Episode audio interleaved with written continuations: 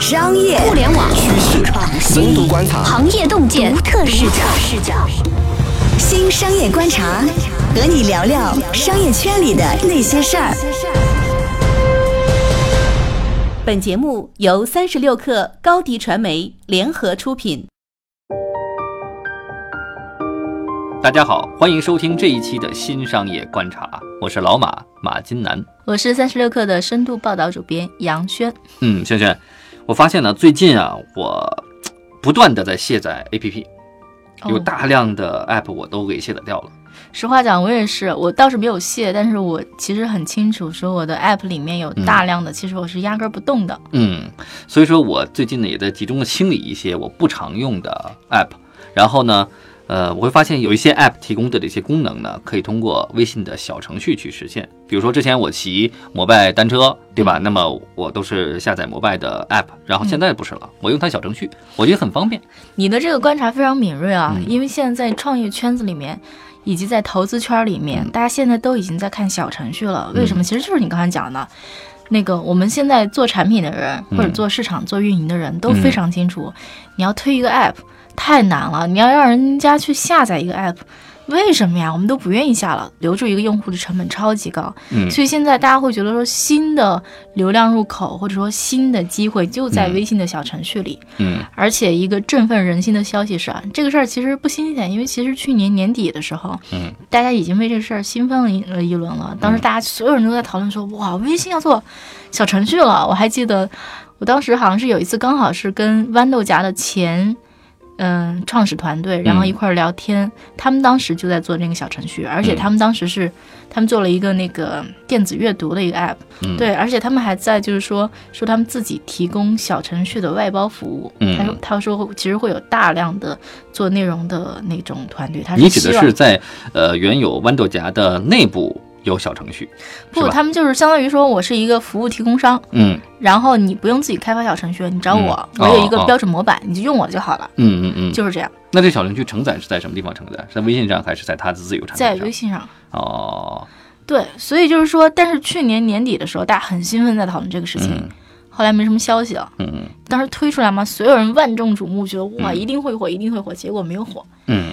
但是就是过了长达基本上一年吧。嗯。今年就是最近不久之前，然后小程序火了。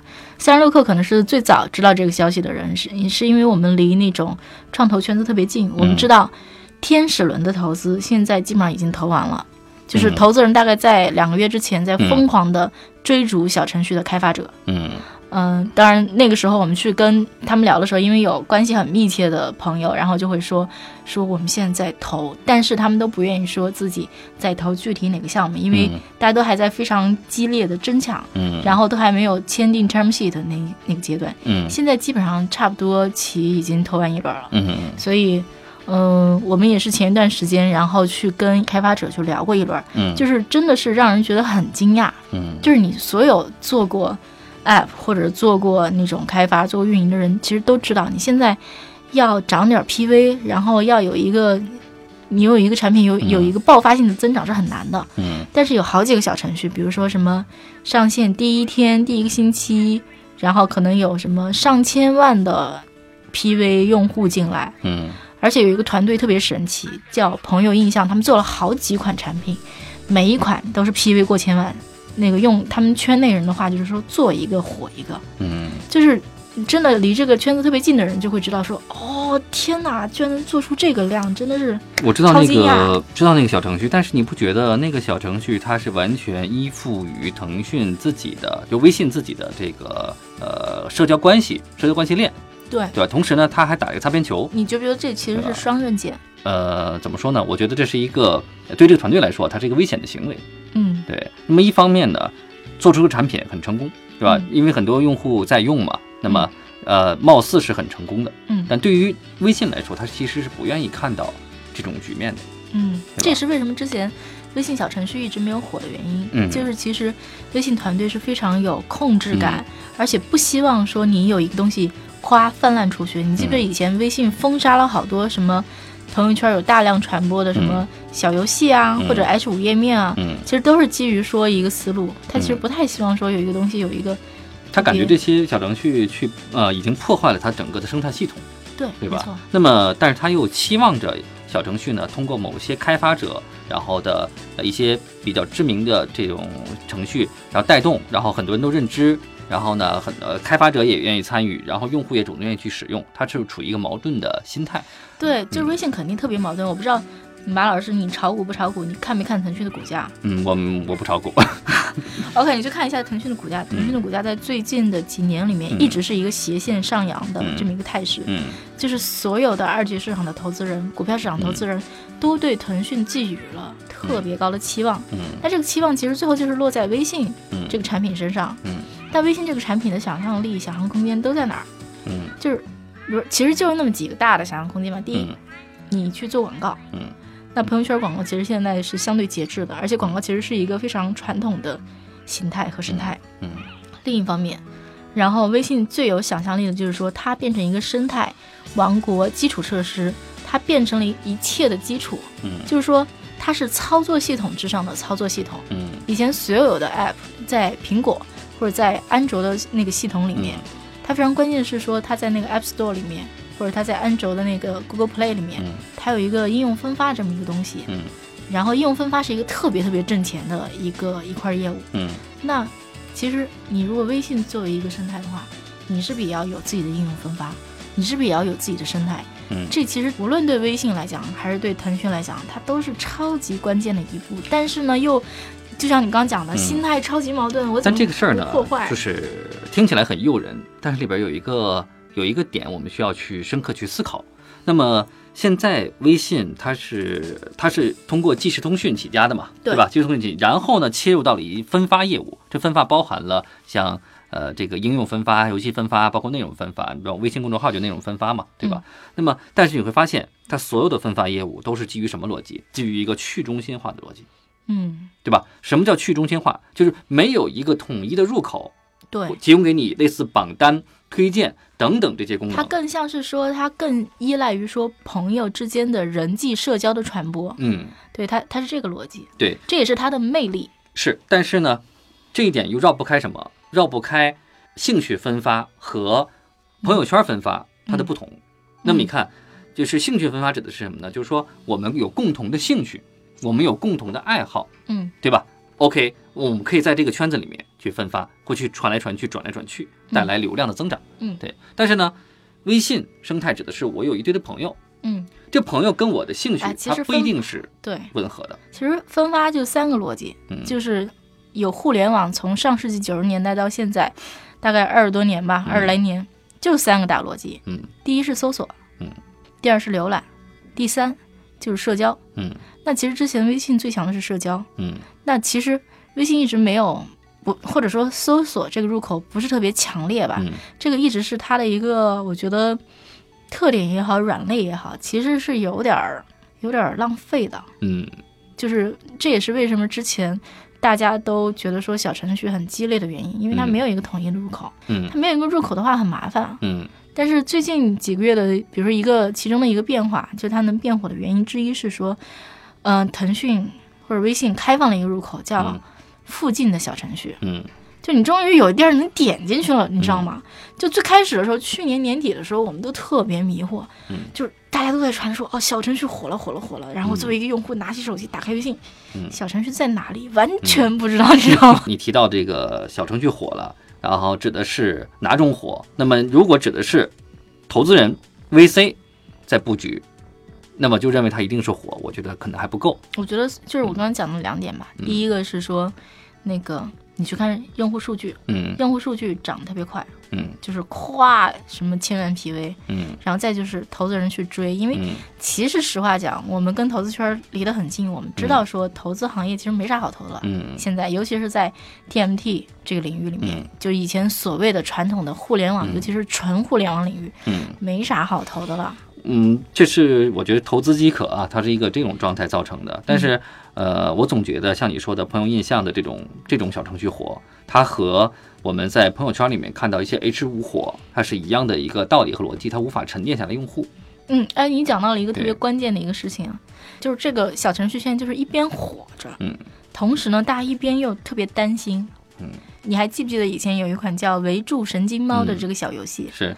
还还有好多类似的什么嗯。小游戏，还有测星座，其实都对火，对，就是一时间大家都在玩然后忽然又消失不见了，嗯。就是说，那那最后就是火就白火了，嗯基本上就是这么一个逻辑吧。是的，所以说我们要判断小程序是不是火，需要对标什么？对标原来的呃 A P P 这个市场，对吧？就是说你这个产品，你是不是解决了用户的实际的需求和问题，而且是长期可以长期为他解决，嗯，对吧？如果可以的话，那么那个哪怕小程序入口再少，那么用户也会去找到，对吧？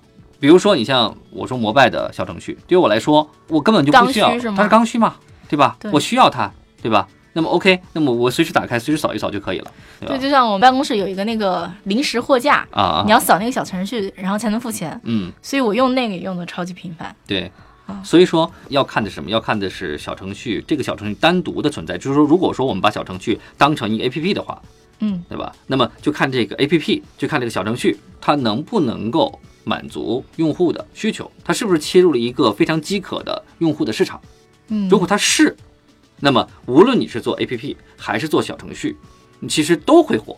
只不过什么呢？只不过说你做小程序，你节省了很多的开发的成本，可能降低了一些这事儿我觉。得要两，嗯就是要两方面看。就一方面，我举个例子，呃，小程序里面有一个小程序特别火，那个叫小睡眠。嗯它的确其实就是就是一个刚需产品，特别奇怪，嗯，就是它解决的是说你听名儿就能我知道啊，助帮助睡眠的嘛，助睡眠，嗯它帮助那些失眠对吧？嗯对我还用过呢。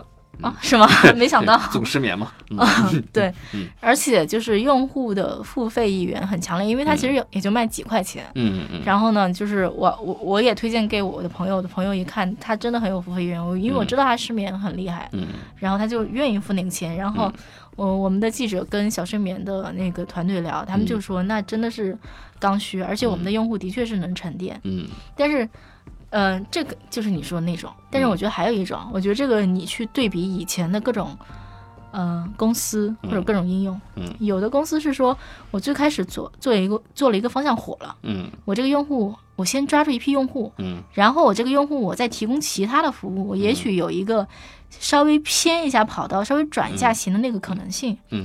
就比如说啊，我觉得这次像我刚提的那家公司叫朋友印象那个公司，他们连做了好几款都特别火。嗯。其实他们利用的就是说，因为微信毕竟还是一个社交属性特别强的嗯一个场所，嗯所以他用的是说，比如说什么匿名评价你的朋友，嗯就这种。嗯就是大家都特别爱用，然后嗯用户量能够涨得特别快，嗯然后他们是不是能把这个用户拿下来干点什么其他的？这个你也不能说就完全没有那个可能性啊。嗯，我觉得可能性比较低。我们看到之前的这个联盟，包括足迹，对吧嗯？包括一系列的，包括你说的很多很微信围住这个神经猫一样道理，对吧？就说你是用 A 兴趣点把用户吸引过来的，然后你想导到 B 兴趣点，除非 A 和 B 之间有强关联，并且 B 呢是一个刚需，并且是持续需求的话，那才有的可能，否则它这个链条是很容易断掉的。就不能说你因为你做火了一个现象级的一个小的应用或者小呃或者 H 五等等等，你就就这么说吧。我们说 H 五火的 H 五有的是，有一堆，但是有哪些火的 H 五能带动了一个产品成为一个现象级产品，或一个非常广受欢迎的产品？比较火的这个小程序或者比较火的 H 五，它无非就是一个流量池，但你想转化其实是很难的，因为用户的社交关系是在微信上，而没有在这小程序上，也没有在这个 H 五上面，所以说用户他不会永远停留在上面。嗯，我这听起来倒是觉得说，以前 H 五其实最广泛的一个应用是做广告，嗯。广告会特特别火，而且嗯。它只要传播完这一轮儿，它的那个目的其实就达到了。嗯。这其实也就是说，现在小程序的一个特别纠结或者让开发者觉得特别要命的一个东西，嗯。就是说我这个未来究竟在哪儿？嗯，嗯。其实我觉得，呃，不是未来在哪儿，而是说这个市场，整个这个市场啊，就互联网这个市场，还有没有其他的呃空隙、缝隙，就是那些服务是没有这个到位的，是没有很好的去满足用户需求的。如果有，你无论做小程序还是做 APP，其实都会火起来，都会有你生存空间。但如果不是这样的话，你无论做哪个都没有意义。比如说，你像呢，你刚才提到了小睡眠，那么小睡眠这个产品，其实面对着大量的这个失眠的用户群体，失眠很强的痛点。它有很强痛点，就是说没有这个小程序的时候，我之前啊没有，因为那时候还没有小程序，我是在网上就在那个 App Store 里面，然后是搜的相关的这种这种助睡眠的音乐。我当时有个 APP，我其实下载好几个，因为有的体验不好就删掉，最后保留了一个，我就不说名字了哈。嗯，那那个时代我照样在用啊，嗯，对吧？我我我我是刚需啊，哪怕我这个刚需呢一天只用一次，一次只用半个小时，但仍然是刚需。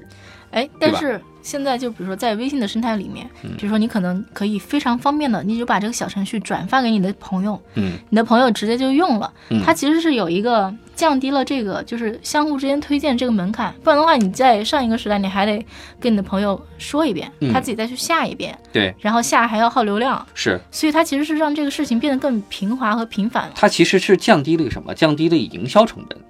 嗯，降低了口碑营销的成本。之前我们认为比较好的一个 APP，然后分享给我们朋友的时候，那么朋友点开，然后还要再去下载安装，对吧？嗯那现在不是了，现在直接就可以激活了这么一个小程序，它只不过降低了什么？降低了它的营销成本。从整个大的市场来讲的话，不能定位说小程序这个服务给这个市场带来多大变化，而是要看你的开发者你是不是解决了用户的需求。我觉得我们不能这么看，嗯，就是你作为开发者，你自己的本分是让你要找对你的那个方向。对，但我觉得小程序它本身就像我们刚才聊的，它这种降低了口碑传播的成本，嗯。然后提高了转化率，嗯。这个事儿其实本身有非常大的意义。嗯。所有做产品或者是做过这种运营的人，应该都嗯。知道，说嗯。你这个在这个转会的过程中，一个嗯高一点比例的流失，就会让你丧失掉很多的那个广告投入，然后嗯让你丧失掉很多的时间成本，对击毁用户，其实还是有意义的。是有意义的。但是呢，我觉得小程序的呃市场呢，呃，应该只适合那些有刚需，但是呢，我的使用频次又不高的那些市场空隙。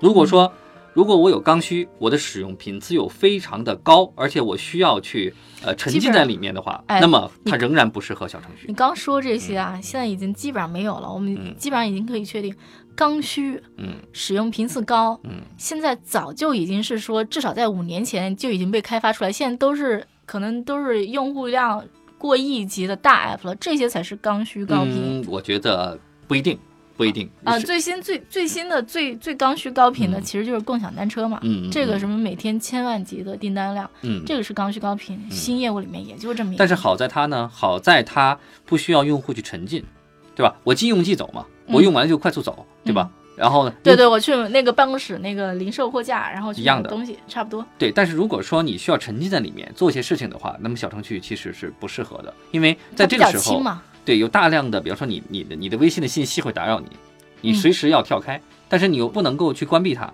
对吧？因为你要沉浸在里面，都要做某个事情，对吧嗯？这时候就很尴尬了。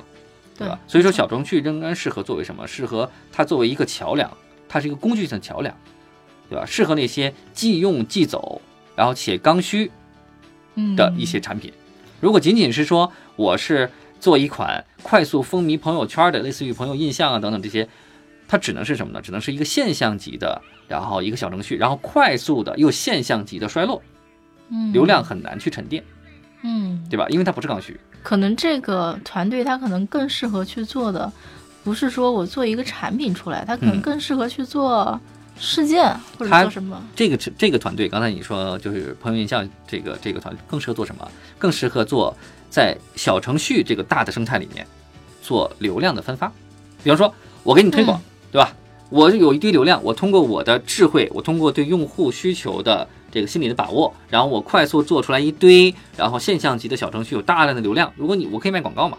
嗨，其实那个就是那还是回到我们刚才讲的这个嗯对他的判断，就是还是卖广告，对，因为你这个，哎呀，就跟 H 五页面传播一样嘛，H 五页面其实就是做广告。是的，是的。嗯，对也许卖货也不错。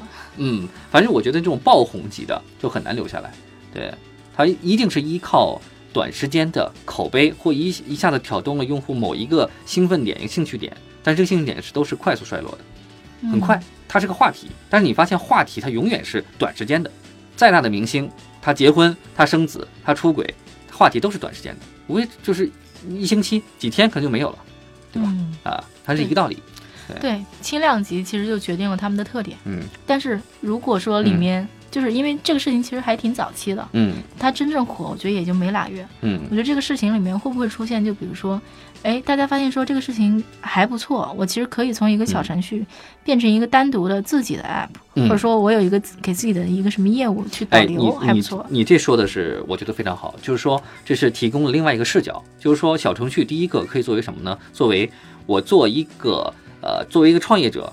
我在做一个新的互联网产品的时候，我要测验一下用户有没有这个需求。它作为一个调研用或者说一个测试用的这么一个产品或，者导流用，对，这是第一个。第二个就是导流用的，比方说我发现哎测试不错，然后用户有的需求，然后呢，而且呢这个是刚需，并且呢用户有可能我需要用户去沉浸在我这个互联网服务里面的时候，那么它可以通过这个方式将用户导流到自己的独立 APP 上面。我听着觉得麦麦特别适合干这事儿，对吧？从微信里导点用户导到自己那儿，对，就是说呃无论怎么样，微信都是一个呃在现在的但微信肯定特别不希望你们从自己那儿导导用户导到自己的 app 里，呃对是的，他肯定是特别不希望，希望你们全在我的这个生态里，你就活在我这生态里就好了。对，但是呢呃微信有到目前为止它没有那么大的话语权，对，其实其实微信上一个阶段最重要的产品其实是微信公众号，对吧？对。微信公众号里面产生了很多的大号，嗯。而且它不仅产生了很多大号，